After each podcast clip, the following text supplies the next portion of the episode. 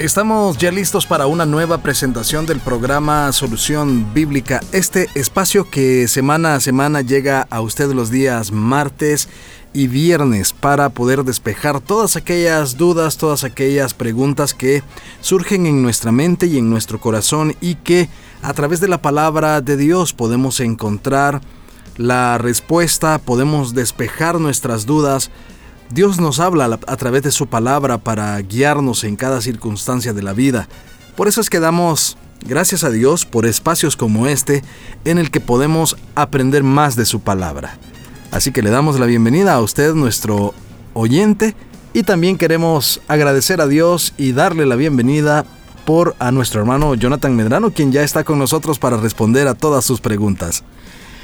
Muchas gracias hermano Miguel Trejo. Un saludo muy especial a todos los oyentes de las emisoras de Corporación Cristiana de Radio y Televisión que ya están en sintonía de este programa Solución Bíblica que regularmente tiene dos emisiones los días martes y viernes a las 5 de la tarde y hoy que iniciamos el inicio de un nuevo fin de semana. De hecho, el primer fin de semana del mes de noviembre nos llena de mucha satisfacción que nuestros oyentes eh, puedan aprender junto a nosotros de la palabra del Señor. Así es que estamos listos para responder a cada una de sus preguntas. Y queremos invitar a nuestros oyentes para que puedan siempre comunicarse con nosotros a través de los diferentes medios que ponemos a su disposición para que pueda despejar sus dudas, para que pueda hacernos saber todas esas preguntas que usted tiene para que sean respondidas a la luz de la palabra de Dios. Los medios por los cuales usted puede enviarnos esas preguntas es a través del WhatsApp de Plenitud Radio 78485605 y también a través de el WhatsApp de Restauración. Puede ser en estos momentos o mientras o durante la semana usted puede escribirnos. El WhatsApp de restauración es el 7856 9496. A cualquiera de esos medios usted puede enviarnos sus preguntas. También en la transmisión que tenemos en estos momentos en Facebook Live puede dejarnos sus comentarios, sus preguntas y con el mayor de los gustos estaremos trasladándolas para que el pastor Jonathan Medrano pueda darle respuesta a cada una de ellas. Y bueno, vamos ahora a conocer cuáles son las preguntas que tenemos para esta tarde. Iniciamos entonces y la primera dice así. ¿Quiénes son la señora elegida e hijos a los que hace referencia segunda, la segunda epístola de Juan? Bueno, en una primera impresión puede pensarse en un destino a una persona concreta, ya que dos veces al interior de esa carta, específicamente en el versículo 1 y el versículo 5, se la llama señora, en griego Kiria. Y tenemos incluso que en el versículo número 1 hay un adjetivo que dice elegida que en algunas versiones incluso se ha traducido como un nombre propio, de tal forma que algunas versiones de la Biblia lo colocan de la siguiente manera. El anciano o presbítero a la señora electa y a sus hijos. Pero toda la actitud de la carta se deduce con suficiente claridad que en realidad no es a una persona específica a la que se dirige el autor sino más bien a una comunidad a la que los especialistas han denominado eh, la comunidad joánica. Es decir, una parte importante, una iglesia importante dentro de este grupo colectivo a la que se conoce como comunidad joánica. Es decir, que se identifican con la teología cristológica del Evangelio de Juan. El sustantivo señora tiene aquí entonces un significado metafórico esta señora se haya unida por los vínculos del amor con todos los que conocen la verdad. Y sus hijos, obviamente, está haciendo una alusión directa a todos aquellos que, unidos a ese vínculo de amor, reconocen la verdad de quién es Jesús. Por eso es que también incluso en la tercera epístola de Juan, en el versículo número 4, se hace también eh, una mención directa a los hijos que andan según la verdad, sino, y no son hijos carnales por filiación humana, sino que son hijos espirituales. Es interesante que los problemas a los que alude en realidad estas cartas no son problemas familiares, como uno lo puede notar cuando lee dichos escritos, sino que más bien involucra a problemas que son de tipo doctrinal, en la forma en cómo se está desarrollando también la praxis comunitaria, es decir, la relación de hermanos al interior de dicha iglesia. Y es por eso que el anciano, como se presenta así, o el presbítero, como aparece también en otras traducciones, trata la manera de alentar a los hijos en la fe a que se mantengan firmes en sus convicciones cristianas. De tal manera que la palabra señora, estimado oyente, en realidad designa simbólicamente a una comunidad cristiana que pertenece a las comunidades joánicas o comunidades juaninas también como otros las llaman, y de tal manera que la comunidad cristiana en sí misma, la comunidad elegida, eh, es básicamente una mención o una referencia hacia ese colectivo de cristianos a los que el anciano pretende escribir. Respecto a esta pregunta, nos gustaría también despejar un poco acerca de... Eh, sobre la autoría, más bien, de estos tres escritos que conocemos generalmente con el nombre de cartas de Juan. Eh, ¿Fue el mismo autor quien redactó estas cartas eh, como el Evangelio que lleva eh, el mismo nombre? Bueno, las tres cartas atribuidas a Juan presentan varios puntos de vista en común. Todas ellas básicamente evocan a una situación concreta y conflictiva que está atravesando la comunidad joánica. Son términos bastante similares las que se utilizan en las tres y a pesar de que guardan cierto parentesco tanto en el vocabulario como en su teología, eh, los paralelismos, por ejemplo, entre la primera y la tercera eh, carta de Juan no parecen tan explícitos. Pero la segunda, por el contrario, presenta unas fórmulas y una temática paralelas en parte con la primera carta y en parte con la tercera. Es decir, como que si la segunda carta de Juan es la que eh, tensa la primera y la tercera carta. De tal manera que por razones de método exegético, algunos han logrado hacer una comparación específica para tratar la manera de descubrir a los autores que están detrás de dichos escritos. Por ejemplo, de la segunda a la tercera carta de Juan, eh, uno puede encontrar fácilmente a un mismo autor. Sin embargo, de la segunda a la primera se subraya básicamente una problemática teológica en la cual a veces no es tan fácil distinguir el autor de dicha carta. Las tres cartas en realidad suponen que las comunidades joánicas están viviendo un tiempo de crisis, tomando en cuenta que estas cartas con mucha seguridad se pudieron haber escrito al final del siglo I de la era cristiana, donde comienzan a surgir movimientos gnósticos que tratan la manera de negar, por ejemplo, el hecho que Cristo haya venido en carne y que por lo tanto al negar la humanidad del Señor estarían negando obviamente eh, el sacrificio perfecto que Él eh, realizó en la cruz del Calvario.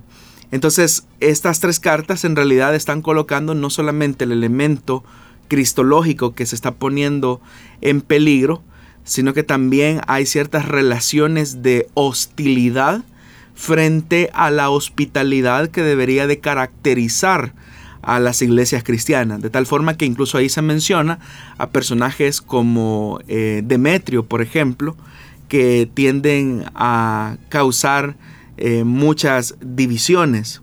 De la segunda y la tercera tienen básicamente entonces el mismo autor, hablan la misma lengua, coinciden en la amplitud y en el formulario y por lo tanto presentan al autor con el mismo nombre que es el de el anciano o en otras traducciones aparece como el presbítero. Entonces es ahí donde surge la pregunta de quién es el presbítero.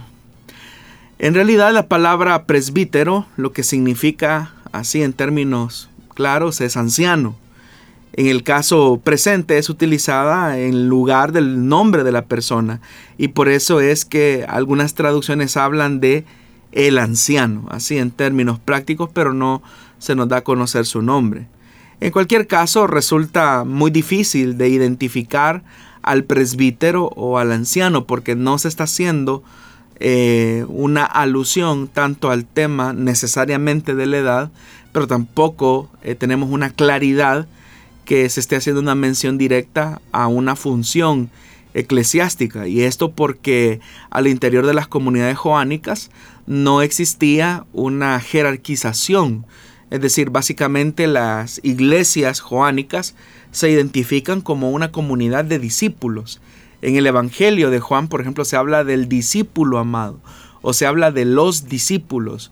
El Evangelio de Juan, por ejemplo, hay una eh, clara em, alusión al hecho de que no existen cargos jerárquicos dentro de dicha comunidad. Y de hecho que por el, aspecto que estoy mencionando de una iglesia donde no existen jerarquías institucionalizadas, es ahí donde la iglesia o las iglesias joánicas que se identifican con el Evangelio de Juan comienzan a tener muchos conflictos porque básicamente algunas personas tratan la manera de adueñarse o tratan la manera de imponerse, pero a falta de una organización adecuada que logre contrarrestar las falsas doctrinas, las comunidades joánicas se van a ver seriamente afectadas. No así, por ejemplo, las comunidades paulinas, es decir, aquellas que tienen un punto de vista teológico eh, como Pablo lo tenía. Entonces, siendo que resulta un poco difícil conocer o identificar la identidad de este presbítero o de este anciano, tomando en cuenta que son escritos que se ubican al final del siglo I, eh, hay algunas tradiciones, como por ejemplo una tradición que está ligada a la iglesia de Éfeso, sobre la existencia de un presbítero de nombre Juan, pero en realidad no podemos identificar eh, con tanta claridad quién era este Juan. Entonces lo que nos aporta tercera de Juan respecto al tema del autor es que con la mayor probabilidad se trata del mismo autor que de segunda de Juan y lo cual quiere decir que Tercera de Juan tiene una relación directa eh, de alguna manera con Primera de Juan, pero pertenece al mismo grupo a la misma comunidad que está sensiblemente afectada por los problemas que están eh, atravesando. Entonces, eh, Primera, Segunda y Tercera de Juan pertenecen a ese colectivo que se conoce como literatura joánica. Pero entre Primera de Juan, Segunda y Tercera de Juan hay una diferencia no tan marcada eh, eh, con respecto al tema de su autor. Eso es lo que podríamos decir al respecto, hermano. Muy bien, vamos a continuar en estos momentos con más del programa Solución Bíblica. De hecho, tenemos la siguiente pregunta que se relaciona también al tema de Juan, pero vamos a conocer esa respuesta cuando regresemos de nuestra primera pausa. Quédese con nosotros.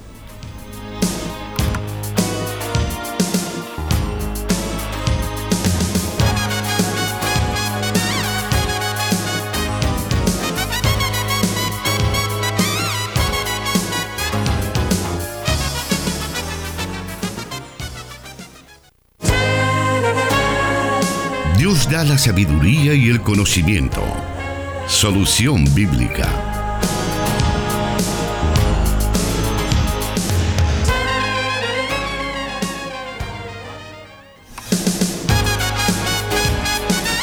Le hacemos la cordial invitación para que pueda unirse con nosotros a esta transmisión de Facebook Live y también nos ayude a compartirla en su muro.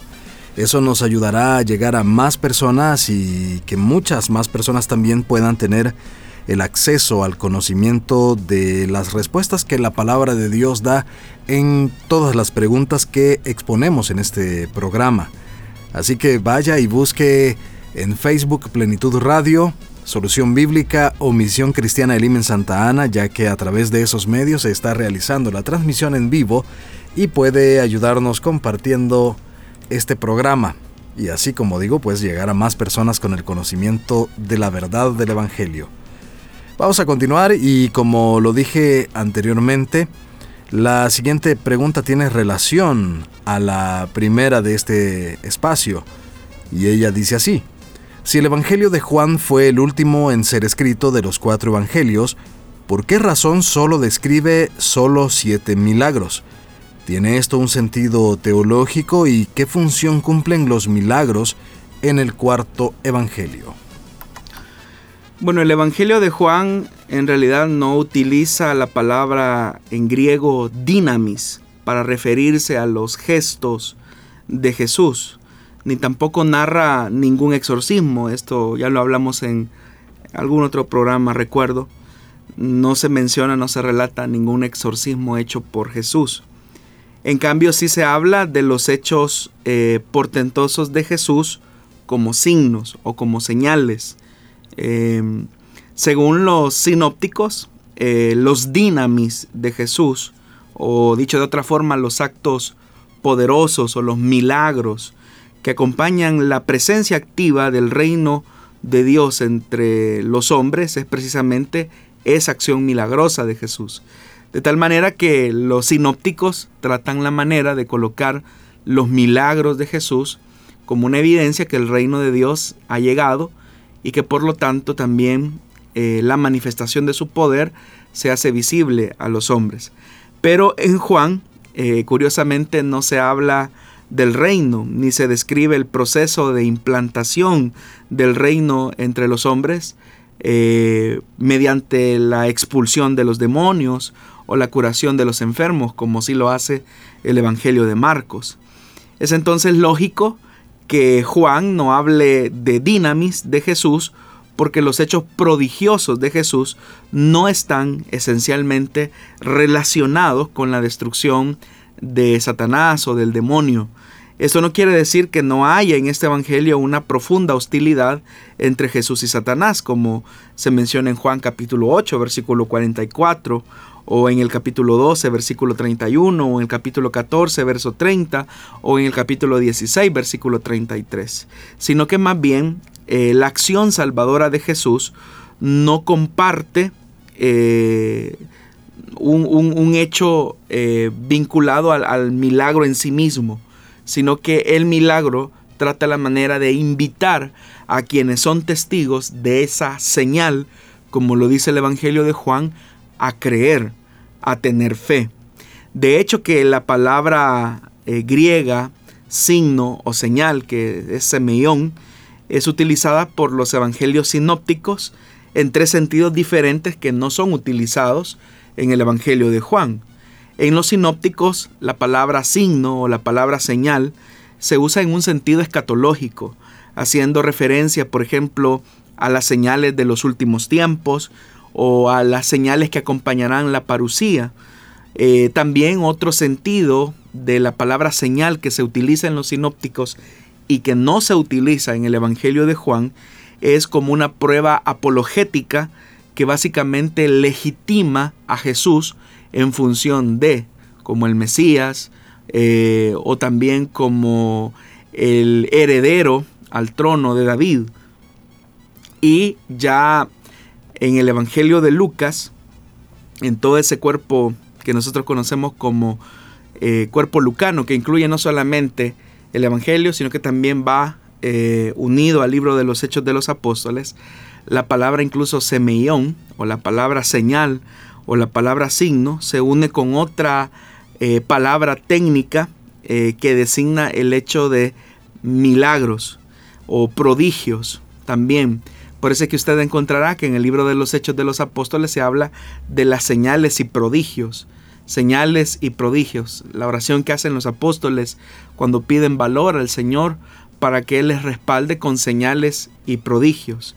Entonces notamos que en realidad en los sinópticos hay, una, hay un énfasis en el hecho de que la señal en sí mismo está caracterizando la llegada del reino de Dios. Sin embargo, lo característico del Evangelio de Juan cuando utiliza el término señal o, el término signo es que ésta se vincula con el tema de la fe. Es decir, que si uno hace una lectura muy superficial de, donde, de, estos textos en el Evangelio de Juan, donde aparece la señal, siempre va unido al tema de la fe. Es decir, el que ve la señal debe de creer en quién está haciendo esa señal. De tal manera que el mensajero se vuelve en el mensaje. Eh, Jesús, por ejemplo, en los sinópticos es el mensajero que anuncia el reino de Dios. Pero en el Evangelio de Juan, Jesús es el mensaje y al hacer un milagro o una señal, se está evidenciando que Jesús es el mensaje de Dios.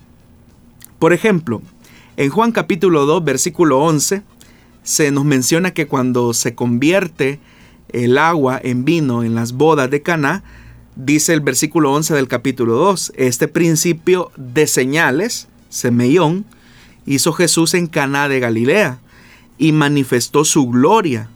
Note esto, y sus discípulos creyeron en él. Entonces vea cómo la señal se une al elemento de la fe de los discípulos en la persona de Jesús.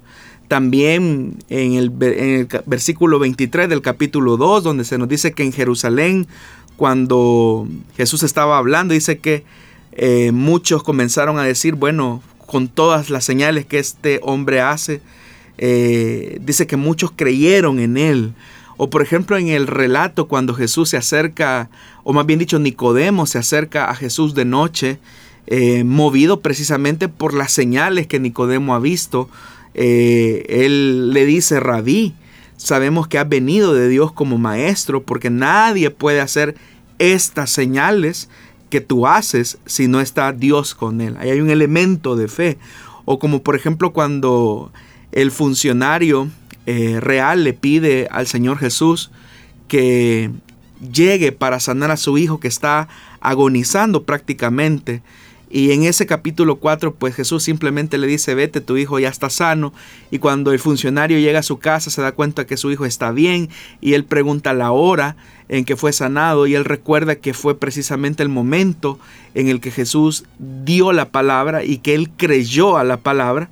Dice que precisamente eh, que toda la casa creyó al ver esa señal. Y de hecho que el Evangelio de Juan dice, esta segunda señal hizo Jesús cuando fue de Judea a Galilea. Podríamos ir también al capítulo 7, versículo 31, cuando Jesús estando otra vez en Jerusalén, él dice que básicamente la gente dice, bueno, y el Mesías cuando, cuando venga va a hacer más señales que las que él está haciendo. Y dice que muchos de la multitud creyeron en él y decían eh, que el Cristo cuando venga hará más señales de las que hace este hombre. Es decir, que el tema de la señal en el Evangelio de Juan se asocia al tema de la fe.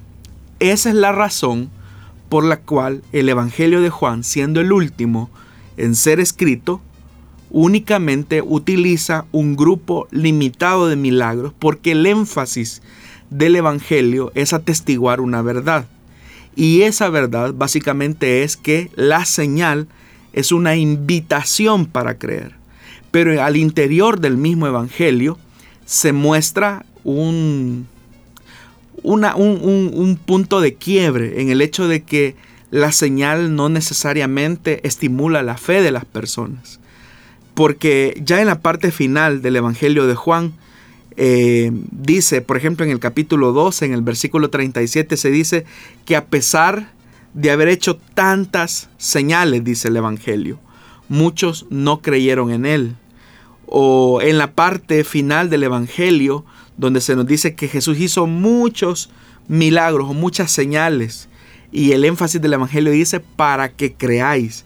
Es decir, que al Evangelio de Juan lo que le interesa es ratificar que lo que Jesús hace a través de una señal en el Evangelio de Juan es que la gente crea en él. Pero a diferencia de los evangelios sinópticos, las señales son el anuncio de que el reino de Dios está en medio de ellos. Entonces el sentido de las señales en Juan es que Jesús se da en, la persona de Jesús se da ya la plenitud de la salvación. Jesús es la plenitud de la revelación salvadora de Dios. De tal manera que el interés de Juan no radica en el efecto de los gestos de Jesús, sino más bien en el origen y en el fundamento de esos milagros. Por eso es que podemos decir que lo que caracteriza las señales que se presentan en el Evangelio de Juan es el sentido revelador de demostrar y de entender y de creer quién es Jesús. Entonces las señales dan a conocer la fuente y el origen de la actividad de Jesús, lo que alienta su obrar, que básicamente es la presencia salvadora de Dios y revelada a los hombres.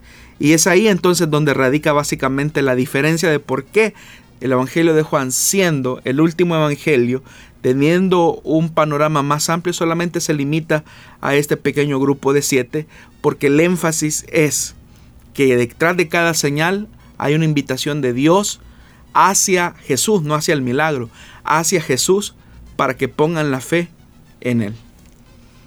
Vamos a seguir dando a conocer más preguntas que hemos recibido durante esta semana, durante los días que transcurren entre cada programa. Usted puede ponerse en contacto con nosotros para enviarnos sus preguntas bíblicas, preguntas referentes a diversas situaciones que llegan a su vida y nosotros con el mayor de los gustos cada semana las estaremos dando a conocer en este programa. También recuerde que puede escuchar todos los programas transmitidos hasta la fecha en Spotify y SoundCloud. Ahí puede encontrarnos como Solución Bíblica y tendrá acceso a todos los programas que se han transmitido hasta la fecha. Para que usted los haga parte de sus listas de reproducción junto con su música cristiana favorita pueda también ahí tener de repente pues eh, mientras usted está disfrutando de esas listas de reproducción el programa Solución Bíblica. Le hacemos entonces la invitación para que nos busque en esas plataformas. Vamos a aprovechar también este siguiente bloque o más bien este bloque en el que nos encontramos para dar a conocer la tercera pregunta la cual nos dice así. ¿Es verdad que el libro del profeta Zacarías corresponde al menos a dos autores distintos? En realidad la tradición ha puesto bajo el nombre del profeta Zacarías una colección de 14 capítulos de géneros literarios muy diversos.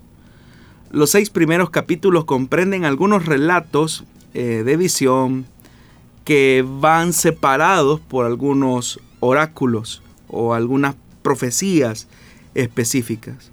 Seguido de esos eh, hay una acción profética y luego hay una consulta sobre el tema del ayuno que encuadra básicamente con la serie de profecías o oráculos que se han descrito en los primeros capítulos. Sin embargo, a partir del capítulo número 9 uno nota un rompimiento en la forma y en la línea que se había construido en los primeros ocho capítulos. El estilo cambia eh, muy concretamente y es por eso que uno logra notar que a veces hay ciertas profecías que suelen ser un poquito, tal vez no difíciles de comprender, pero que como que no van en el, en la línea de pensamiento de los primeros ocho capítulos. En estos últimos capítulos que van del 9 al 14, uno lo que logra ver es que hay una intervención final de Dios y la llegada de lo que se conoce como la era mesiánica. Por ese motivo es que los estudiosos de la Biblia logran ver que los capítulos del 9 al 14 corresponden a la autoría otra persona que a lo mejor pudo haber sido un discípulo del profeta Zacarías, porque se abre una nueva fase de redacción del libro donde se recogen eh, los oráculos o las profecías de probablemente de algún profeta anónimo, pero que se atribuyen a Zacarías. Entonces, por un tema de estudio y por analogía, como se hizo eh, con el libro del profeta Isaías, donde se nota claramente una redacción al menos de tres escritores diferentes, es que se habla del primer Zacarías y del deutero Zacarías. Entonces, efectivamente, el libro de Zacarías en realidad corresponde al menos a dos autores diferentes. Y con la respuesta de esa pregunta vamos a, hacer una nueva pausa. Quédese con nosotros disfrutando de más del programa Solución Bíblica.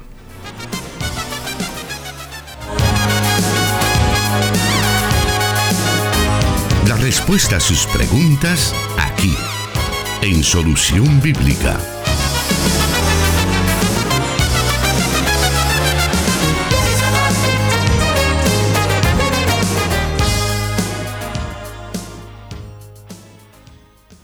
Vamos a la siguiente pregunta de esta tarde, la cual nos dice así. ¿Qué es orar en el Espíritu? ¿Y cómo los cristianos podemos orar en el Espíritu? Bueno, orando en el Espíritu o orar en el Espíritu se menciona en realidad tres veces en la Escritura. En 1 de Corintios capítulo 14 versículo 15 Pablo dice, ¿qué pues? Oraré con el espíritu, pero oraré también con el entendimiento. Cantaré con el espíritu, pero cantaré también con el entendimiento. En la carta de los Efesios, en el capítulo 6, versículo 18, se dice, orando en todo tiempo, con toda oración y súplica en el Espíritu, y velando en ello con toda perseverancia y súplica por todos los santos.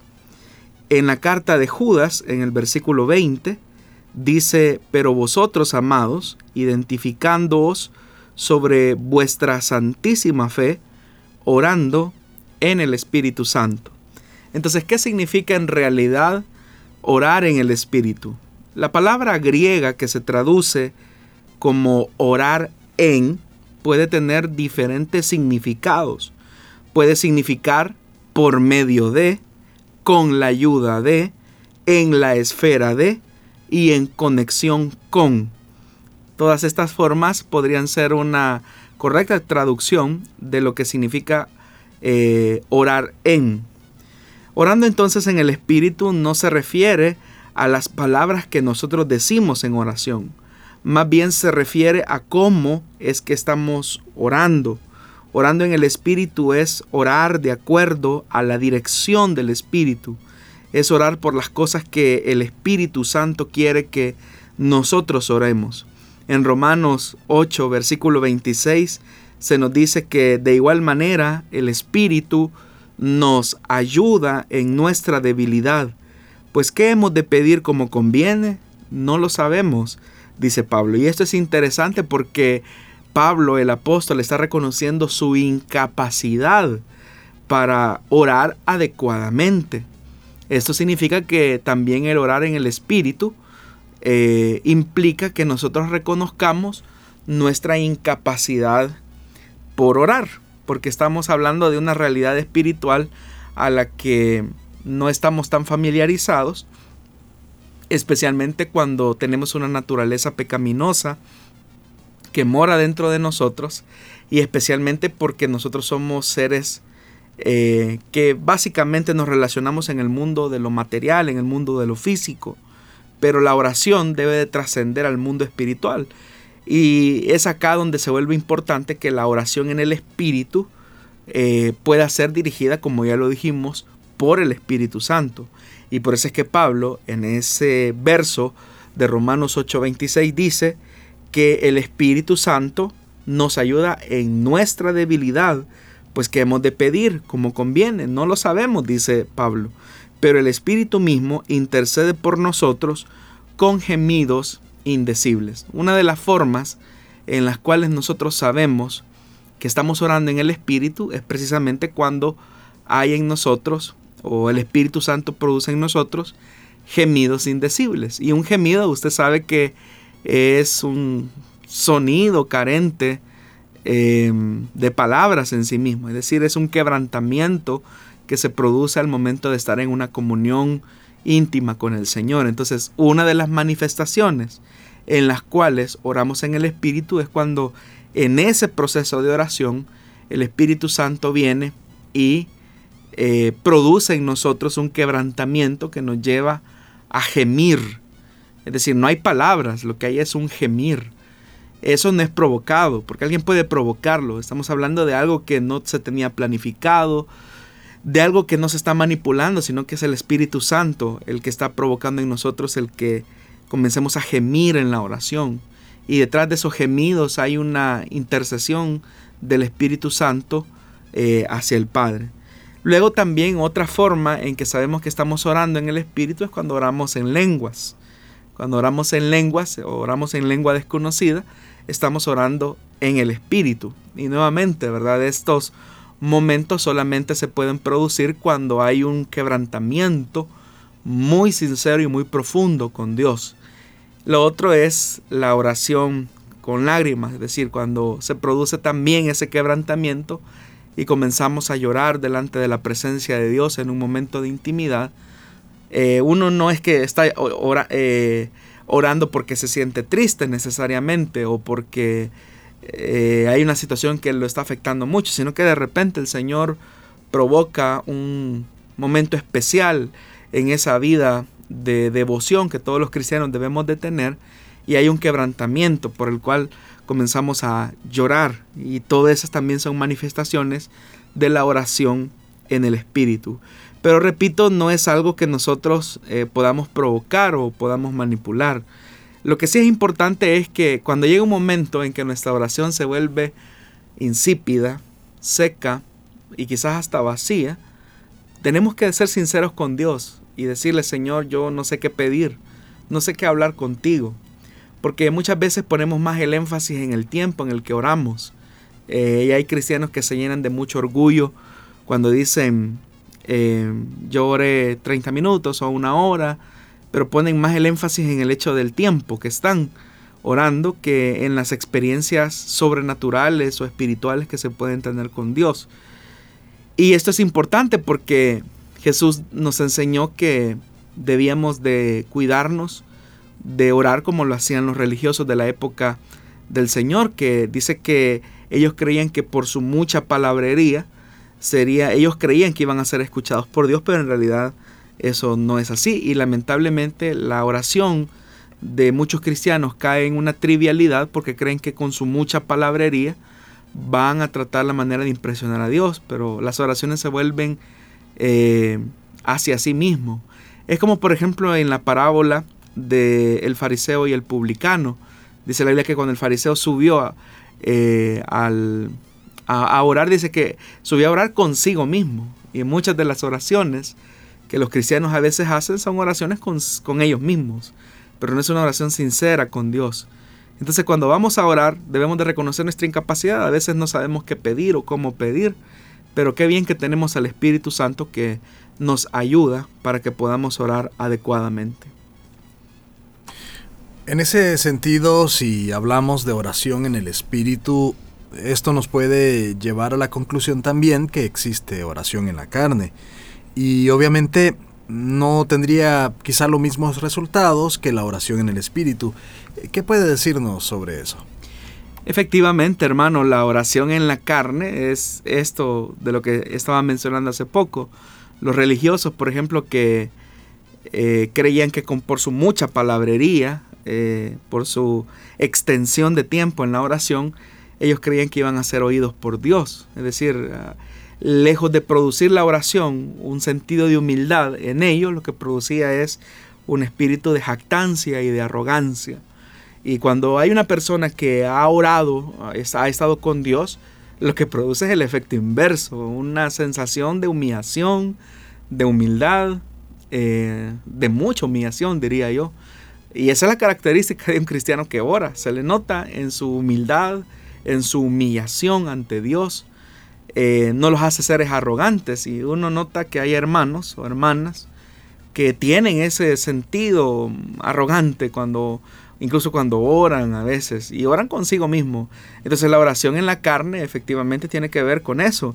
Entonces aquí está la diferencia clave y es que en la carne estamos forzando las oraciones. cuando, cuando un cristiano ora en la carne, está forzando las oraciones. Mientras que cuando oramos en el Espíritu, nos sentimos atrapados en la forma en que el Espíritu lleva la oración hacia adelante. Orar en el Espíritu, como dijo alguien, es experimentar el Espíritu de vida que da vida a la oración. Orar en el Espíritu significa que el Espíritu empodera la oración y la lleva al Padre en el nombre de Jesús. De tal forma que ahí la oración tiene una calidad de vida caracterizada por la calidez, por la libertad, por ese sentido de intercambio relacional, de amistad. Y es ahí donde nos damos cuenta que estamos en la presencia de Dios, hablando con Dios. Y el Espíritu Santo, por su obra de vida, ilumina nuestra mente, conmueve nuestro corazón y otorga esa libertad de articulación y de libertad de expresión. Es ahí donde comienza a fluir la oración y a fluir la oración y es ahí donde el cristiano no debe de parar. Entonces la oración en el Espíritu produce vida. Uno sabe que está hablando con Dios, que no está hablando solo, que no está hablando a las cuatro paredes y que no está hablando con, consigo mismo, sino que uno está orando. En tanto que la oración en la carne lo que busca es estimular el ego, la soberbia de las personas. Así que es muy importante que los cristianos anhelemos eh, orar en esa dimensión, en la oración del Espíritu. Orar en el Espíritu. Muy bien, vamos a continuar esta tarde con el programa Solución Bíblica. Tenemos algunos minutos aún para poder eh, pues dar a conocer otras de las preguntas que tenemos en lista para esta semana. No se pierda, no nos cambie para que podamos seguir aprendiendo de la palabra de Dios. Volvemos en unos instantes.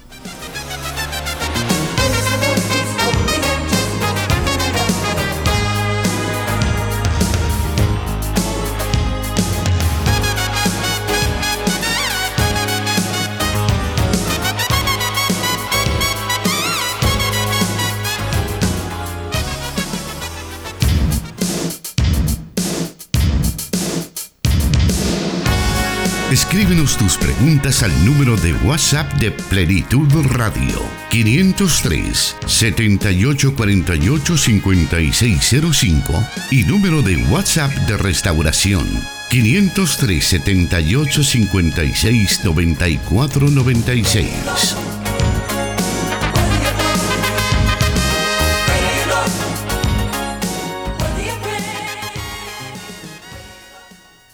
Vamos ahora a escuchar la siguiente pregunta que tiene que ver con el tema del Espíritu Santo. Y esta dice así, si hablamos de, o más bien, los cristianos que ya han sido bautizados con el Espíritu Santo, ¿deben pedir por cualquiera de los nueve dones del Espíritu o es el Espíritu Santo el que debe otorgarlos de acuerdo a su voluntad? Nos preguntan, pastor. En realidad son las dos cosas, son ciertas. Eh, la misma Biblia nos invita, bueno, la, Biblia nos invita a que pidamos eh, los mejores dones. Y también la misma escritura nos enseña que el Espíritu Santo reparte con liberalidad como Él quiere. En Primera de Corintios capítulo 12 versículo del 7 al 11 dice, a cada uno se le da una manifestación especial del Espíritu para el bien de los demás.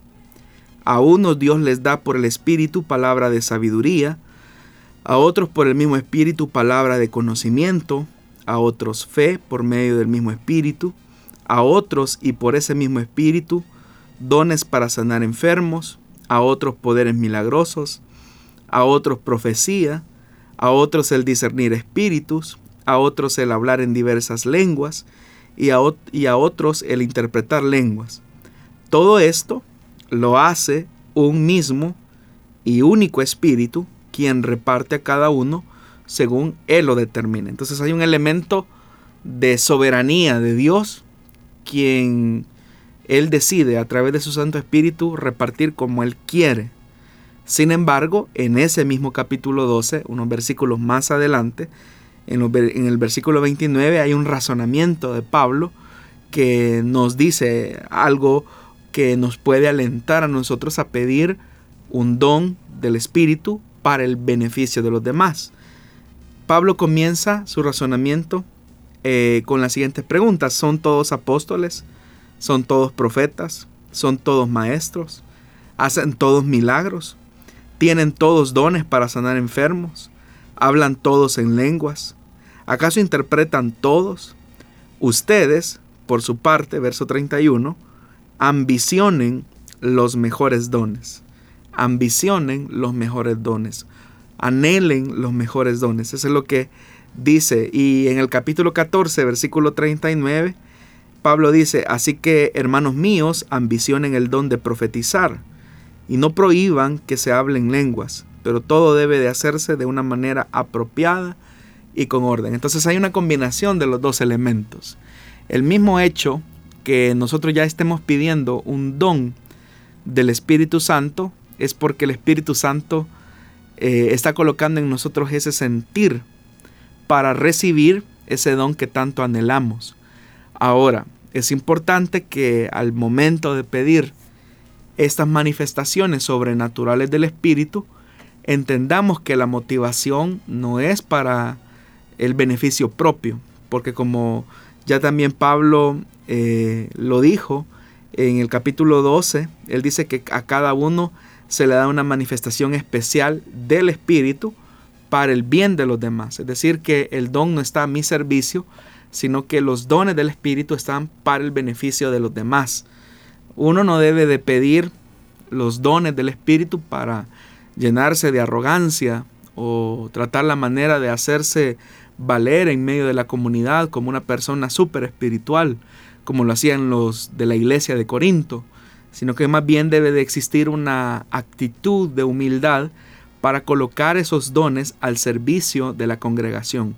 Así que como cristianos, como cristianas que hemos recibido el bautismo en el Espíritu Santo, que en realidad es la llave que abre a los nueve dones del Espíritu, debemos de buscar el beneficio y el servicio de los demás. Esa es una recomendación importante. Antes de despedirnos, queremos tomar en cuenta otra pregunta que tenemos por acá en la, en la lista para hoy. Y esta nos dice así. Dice la pregunta de la siguiente manera. En una predicación del hermano Mario Vega, que escuché en la radio, él habló de los códigos domésticos. ¿A qué se refiere esa expresión de códigos domésticos?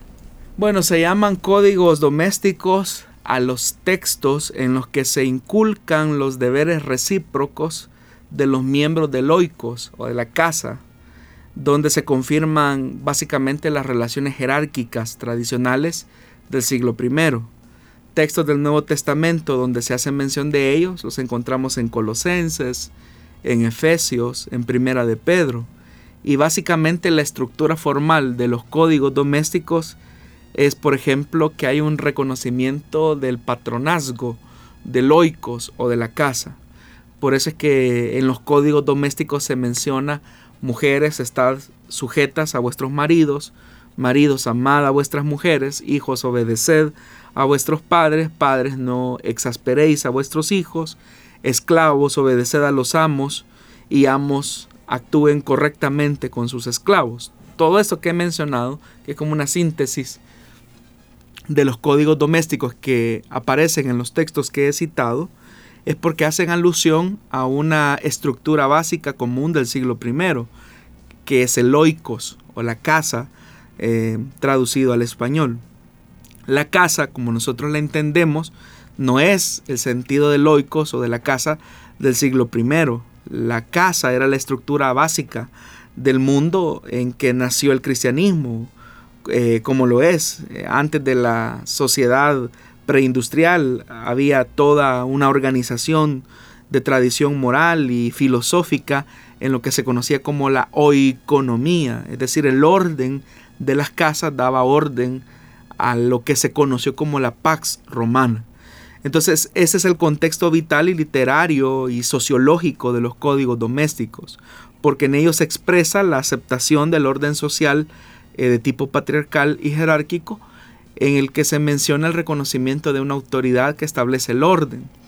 Esto debido a que la enseñanza de Pablo, por ejemplo, es que eh, no hay distinción entre hombre y mujer, no hay distinción entre judío y griego, eh, no hay distinción entre libre y esclavo. O sea, esa, eh, ese mensaje tan revolucionario de Pablo comenzó hasta cierto punto a socavar el concepto tradicional que se tenía en el siglo I. Pero cuando Pablo muere y sus discípulos quedan al frente de las iglesias cristianas, ellos están notando que muchos, tomando estas palabras de Pablo, estaban en realidad realizando una serie de agitaciones un tanto políticas, un tanto sociales, del orden establecido. Y es ahí donde los discípulos de Pablo eh, comienzan a reflexionar y dicen, bueno, ¿qué hubiese dicho Pablo? ¿O qué hubiesen dicho eh, personas prominentes como Pedro ante una situación donde el orden social se ve amenazado y donde eso puede representar un obstáculo para que las personas escuchen el mensaje del Evangelio, para que ellos entiendan que el Evangelio no es un mensaje subversivo en el sentido de que pervierte el orden eh, y la moralidad de las autoridades establecidas, sino que al contrario, lo que el Evangelio es, es hacer un, nuevo enfoque de servicio en la autoridad que ya se, que ya se conoce. Eh, uno, por ejemplo, lee un texto bastante conocido donde dice que, las, eh, que, que el esposo debe de entregarse a su esposa, es Efesios, así como Cristo se entregó por la iglesia. O sea, el decir que, un, que una esposa se entrega al esposo, eso no, no, no representaba un escándalo, porque eso era lo lógico en el siglo I, pero que una esposa se entregue a la esposa en igualdad de condiciones es lo escandaloso. Entonces, lo que hay es como una readecuación de los códigos domésticos, donde, si bien es cierto, se reconoce el orden al interior del oikos, al interior de la casa, pero el énfasis de ese nuevo orden está establecido por una dinámica diferente que es la del Evangelio. Entonces, eh, los códigos domésticos son esa regulación que se pretende hacer para ajustar eh, de alguna manera, espero que no se, no se entienda mal, para ajustar la enseñanza cristiana en medio de un mundo que está acostumbrado al reconocimiento de jerarquías y de autoridad. No es que el Evangelio se estuviera acomodando como algunos han querido señalar, sino que más bien es una reivindicación del orden, pero también dentro del orden de las comunidades cristianas se establece otro elemento que es importante, es decir, cómo el Evangelio eh, reivindica la actitud de autoridad, la condición de autoridad por una función de servicio. El esposo que sirve a la esposa, la esposa que sirve al esposo, los hijos que sirven a los padres, los padres que no exasperan a los hijos, los amos que dan un trato justo a los esclavos.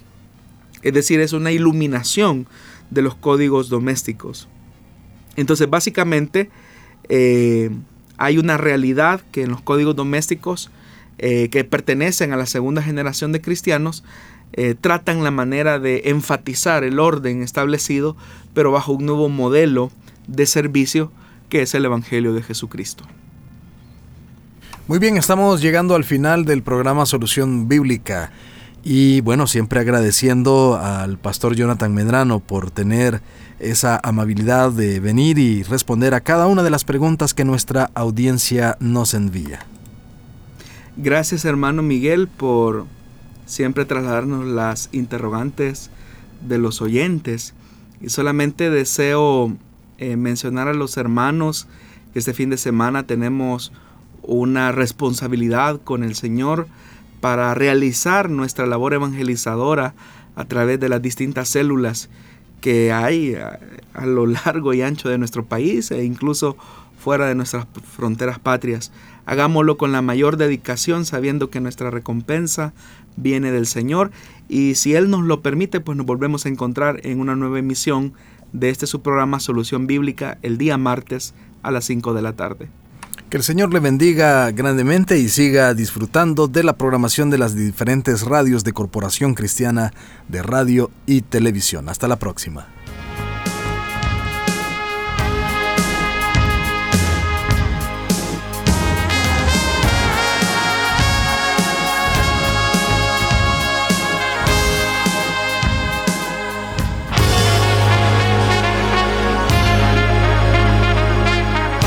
Encontramos respuesta en la palabra de Dios.